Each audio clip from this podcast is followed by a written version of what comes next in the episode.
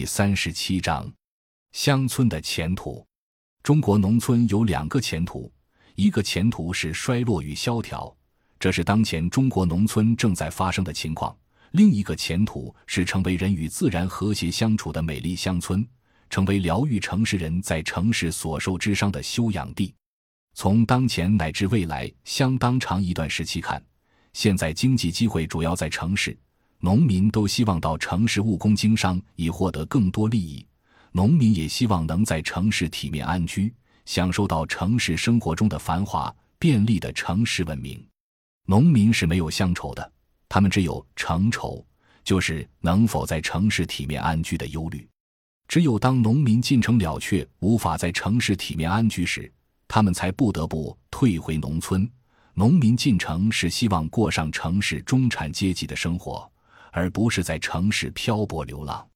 只要农民想进城，再进城；只有进城失败才返乡，农村就必然变得萧条起来。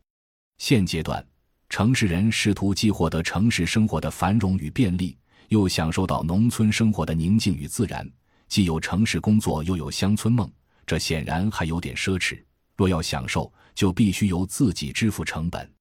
只有当中国完成了城市化，实现了现代化，中国才可能有能力让所有人都可以与大自然有更多的亲密接触，甚至让相当多的人口同时实现城市梦和乡村梦。从近期来看，中国农村会变得更加萧条，农村基本秩序也难以仅靠内生力量维系，因此，国家投入资源来进行乡村建设，维持农村基本生产生活秩序就十分重要。这样一种保底的乡村建设，应是当前国家“三农”工作的重点和重心。从长远来看，随着中国现代化和城市化的完成，将来可能有一个逆城市化阶段的到来。那个时候，进城农民都有能力在城市获得稳定就业和收入机会，并因此在城市体面安居，国家也就有为城市市民提供相对便利的实现乡愁的财政能力。人与自然和谐相处的农村生活也可以走入寻常城市人家。当前阶段，中国最大的乡愁是实现中华民族的伟大复兴，走出中等收入陷阱，由一个发展中国家变成发达国家。这个过程必然是艰难曲折的，是九死一生的，是要应对各种国内国际危机的，也是一点浪漫都没有的。要实现这个乡愁。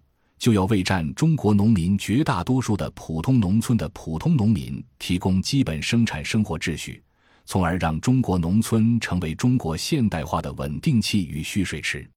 现在的危险在于，在乡村建设中存在着一股浓浓的小资情调式的乡愁，这种乡愁忘记了当前中国所处时代的主题，具有强烈的个人情绪。目前来说。满足小资情调式乡愁的乡村建设有点过于奢侈了。感谢您的收听，本集已经播讲完毕。喜欢请订阅专辑，关注主播主页，更多精彩内容等着你。